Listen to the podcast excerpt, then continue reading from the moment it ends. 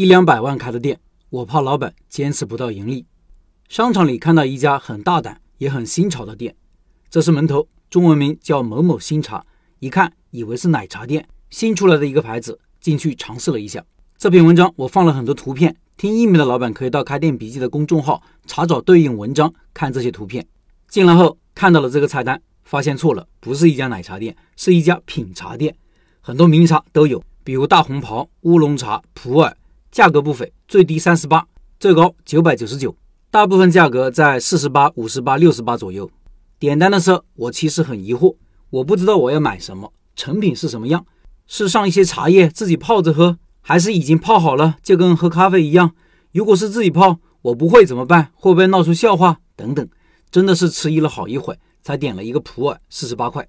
点单的时候也看了看收银台旁边的操作间，上面是一排排茶壶。看到有店员在泡茶，稍微放心了点，起码是真正的在泡茶。整个店的装修很干净整洁，也很有质感。店铺面积至少一百五十平米以上，这个档次的装修，装修费五十万以上吧。来看看成品，上面是一壶泡好的茶，大概一瓶矿泉水这么多，配了个小杯子，自己倒着喝。瓶子很有质感，手感不错，但不能带走。我以为可以带走的，被店员拦下。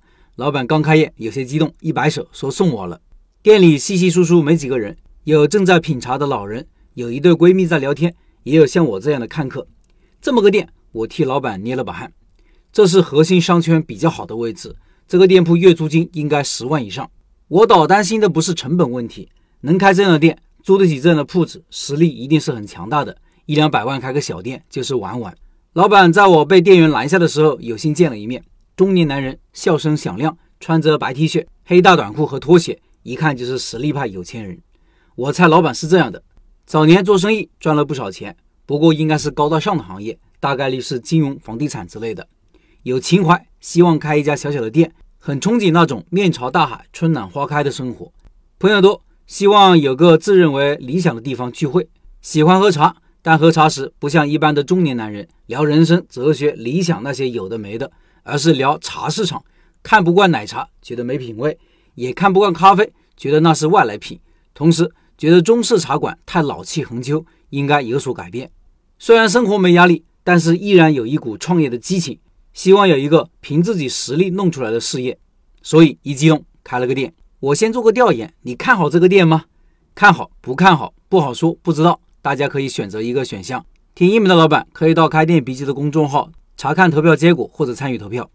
不得不说。老板的理想还是挺远大的，希望把中国茶发扬光大，让茶馆更加年轻化，更加适应时代的发展。我也希望这样的店能做起来，让我们生活中的选择更多。除了奶茶，除了咖啡，还可以选择这种纯茶店，喝着健康中国茶，聊着人生和理想。茶的市场很大的，除了大家熟知的奶茶、茶叶店、茶馆，茶饮料也是越来越受欢迎，而且是受到年轻人的欢迎。东方树叶，不知道各位有没有喝过？除了主打零糖零卡的概念，它的茶就是各种名茶做出来的。现在有乌龙茶、茉莉花茶、红茶、绿茶、普洱等等。我这段时间就经常喝。健康是所有人的追求。之前我是喝元气森林的，喝着喝着觉得要换换口味，喝到东方树叶，觉得也很不错，很健康。东方树叶是农夫山泉下面的牌子。现在首富是谁？就是农夫山泉的老板呀。首富看好的市场不差吧？回到这个店的问题。我表示有些担心，有些东西有市场有前景，不代表好盈利。这种定位，这个价格面向的收入是比较高的年轻群体，而且是喜欢喝纯茶、对茶有些研究的人，或者至少对茶有特殊的偏好的人。这么一个群体注定是比较少数，尤其是老板还选择了这样一个核心地段、高租金、豪华装修的切入方式，能不能坚持到盈利，会是一个大问题。当然，祝老板能成功，感谢送的瓶子。最后，冷锅串串拜师学艺正在进行中，而且还有优惠名额。感兴趣老板，扫描下面二维码获取项目介绍资料。